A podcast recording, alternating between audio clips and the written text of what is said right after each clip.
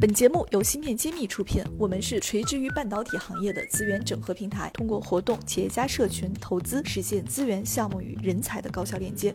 关注芯片揭秘公众号，我们与你共创国潮新生态。欢迎大家收听芯片揭秘，我是空降芯片圈的幻石。上一期我们和华大九天的副总郭继旺先生回顾了华大九天的创业史，以及现阶段国内外在 EDA 工具上的发展差异。本期我们接着讨论半导体产业的人才现状，并请郭总介绍一下他们在人才队伍建设方面的心得。话不多说，咱们就赶紧开始吧。刚刚您在介绍九天的时候，开篇第一句话就提到了一个非常明确的数字，说咱们现在有七八百人的一个团队的规模。嗯，我想您这么把这个人数放在一个很重要的节点上，是不是说明半导体，尤其是 EDA 这个行业人才是非常稀缺的一个维度？所以我也想请郭总跟我们交流一下，华大九天是怎么在建设这个团队队伍的？你们有没有什么心得可以分享？因为这个真的是很小众的一个板块。集成电路呢本来就很缺人，我们知道，不管是我也参与白皮书的这个编写，人才呢整全产业链呢缺大概二三十万人吧。到 EDA 呢缺的缺口也比较大。那 EDA 为什么会缺人缺这么厉害呢？首先，它是一个交叉类非常强的学科。一定因为支撑，比如说设计、制造、封测这样，我们招人一般是三个。维度这样的人才，希望他有具备这样的能力，比如说他懂集成电路，就相当于懂客户需求。第二呢，他懂算法，就数学得非常好。第三呢，他会编软件，就软件架构、计算机架构要了解。编程也得哎，编程也得强。对，这三个在中国的高校是没有这样统一的这个专业专业或者学科来培养这样人才的。所以从人才的存量来看呢，它就没有这么多。另外呢，EDA 和集成电路兴起也是这几年的事儿。可能国内顶多培养的是你操作 EDA，对吧？体验使用 EDA，不是去开发 EDA。我跟我们 HR 也聊过，我们招人呢，最优的是能满足两类就可以了。三类加两类。对，然后第三类呢，我们来到九天来培养，用这样的培养环境来培养人才，确实非常缺的。那我们九天在人才培养方面呢，也做了，确实做了不少工作。我想呢。无论是哪个行业、哪个公司，它做无外乎这些。首先就是培养人才。那培养人才呢？九天跟很多的高校都建立这样的联合实验室，跟一些高校也有联合的硕士班、联合的博士培养，包括博士工作站。怎么个联合法呢？联合法就是，比如说硕士生他在入学面试的时候呢，就已经纳到九天精英班，然后在学校学一年基础课，研二就来到九天参与实际项目的研发。这个对于学生和老师，包括我们公司都是非常好的，相当于直接进入开发的这个直接进入就到了我们的公司。当然前期会有一些培训，嗯啊培训，然后参与项目，这样对学生呢，因为集成电路是个很工程化的一个学科，如果在学校学了一些理论基础，那势必得来产业了解最新的这个技术情况发展。呃，这是业界比较认可的一种产教融合的模式啊。就相对来说结合的比较紧一些。这方面好像华大九天也做了非常多的个性化创新哈。对，我们做华大九天精英班、博士联培、博士后工作站，做一些交叉学科的这个创新和人才培养。所以从本科、硕士、博士到博士后，九天有全套的人才培养的产教融合这样的机制。跟我们合作的大学数量怎么样？覆盖率怎么样？因为 EDA 呢，相对来说呢，技术要求比较高一些，合作大学呢。可以说，国内所有顶尖大学都跟九天都有合作。这个覆盖这个对 对对，其他的一些院校呢，也有非常强的这个专科技术能力，也跟九天有一些合作。除了这个培养人才，还有就是留用人才。留用人才，原来整个行业不是特别火的时候呢，很多人才他去了金融体系或者互联网体系。那随着这个行业呢，它的这个荣誉感，包括它的待遇越来越提升。很多孩子也愿意转到了再回来，再再回来，回到了回到这个行业里面来。第一，待遇高了；第二呢，有这样的一个情怀在里面；第三，我们通过一些体系架构的设置，让人有工程师有充分发挥自己能力的一个空间和渠道，选人留人，那就都已经完成了。这是在我们 EDA 人才培养。还有一个我们国内最缺的就是我们集成电路设计人才，像你说的，那集成电路设计人才，他的培养呢，我们跟教育部啊、跟。工信部都探讨过，现在孩子在学校里面学的课程已经足够了，它缺的是实操的这种层面。实操层面是怎样的？就是怎么使用 EDA 工具来设计一款芯片。这个对企业招人的时候呢，也有很明确的这个趋势导向，就是说招进来的学生是不是有这样的工程化的经验，就直接能上手，直接能上手。而且好多公司呢，也直接跟高校说有没有会用华大九天的工具这样，因为我们的客户面呢，覆盖面已经很广了，支撑力度很强了。呃，那我们就分析了一下，包括教育部也跟我们交交流，就说什么样才是支撑高校的好的 AD 工具呢？就是全流程。因为学生不像产业，他可能对工具啊、对技术比较强，学生他一定是从头开始，从原理图啊、版图啊一路做下来。全国这个全流程系统只有九天有啊，我们也承担了很多的一类大赛。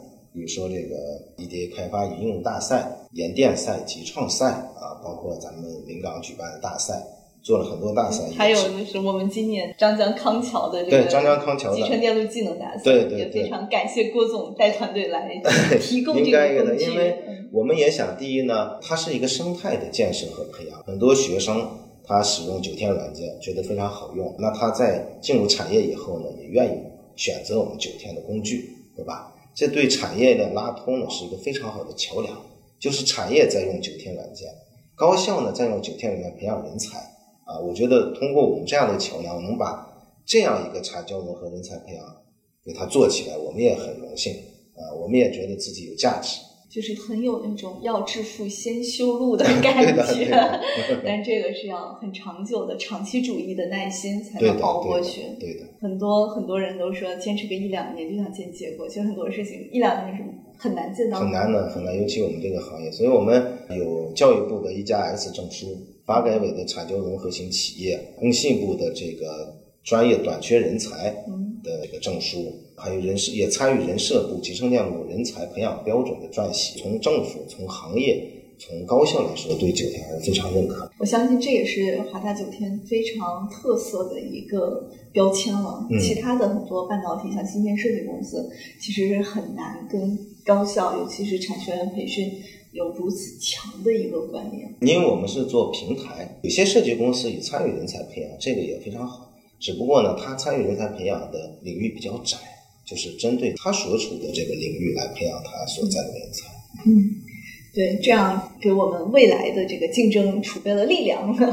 对，但是还说到竞争，其实我们不得不客观的去看到，现在我们整个 EDA 的市场还是被三大家还是在垄断的。虽然我们华大经过十几年发展有了一定的份额，但是垄断的格局其实还没有。完全被打破，对吧？我这个判断是合理的，对，所以想对也想请教一下郭总，你们内部怎么看这个格局？包括未来你们自己有什么样的一个规划？我想大家其实都很 都很想知道。呃，我觉得这个差距的造成呢，也不光是我们一些包括集成电路，可能包括我们其他一些基础性的一些产业，都这样的差距。那个差距呢，它是历史造成的，也不是一时半会儿造成的。这个差距呢，我们要客观的看待。一是从其他的巨头来看呢，我们知道它经过了很多年的高投入、高研发，然后对客户的支撑，形成这样的产业壁垒。但是也有一个，因为他们在发展过程当中呢，也会遇到很多的坑，遇到很多的这样的问题和这个岔路口。当然不是说每做一件事就做得非常的正确。对于像九天这样的公司呢，我觉得选一些比较好的一些方向，贴合我们产业的需求，结合我们自己的国情呢，会有一些创新性的点存在。所以我们也没必要亦步亦趋的去学几大家或两大家的这样的路径。还有呢，大的体系在做一些大的技术变革的时候呢，总会存在历史的包袱、历史的包袱和交流的问题。那我觉得作为一个新型的这样的快速发展的公司呢，这种包袱性。就没那么多了。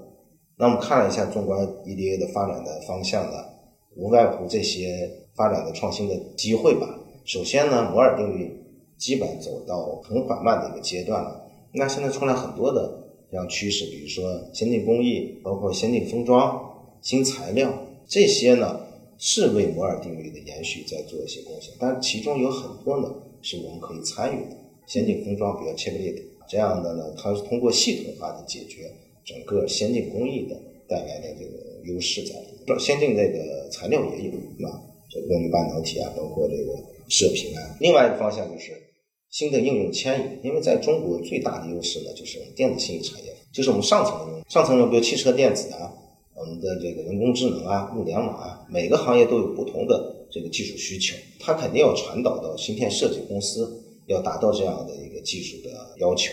那芯片设计公司在设计时候呢，就希望国产 EDA 软件呢能有一些新的设计方法学来支撑。这个设计新的设计方法学逐步的固化在软件里面，就是我们的优势。当然还有一些结合，比如说 AI 呀、量子啊这样的技术，那其实大家都是同步在往前走。我们呢也有很多的技术呢加载了 AI 的。AI 呢这个在整个 EDA 发展和集成电路发展呢，今后将扮演越来越重要的一个角色在。另外还有就是一种商新的商业模式，比如说 EDA 加云，当然这个呢行业探讨的年头也比较长了。这是一种新的商业模式，用 SaaS 架构啊，然后它的计费系统、它的那个算力结算系统都不太一样。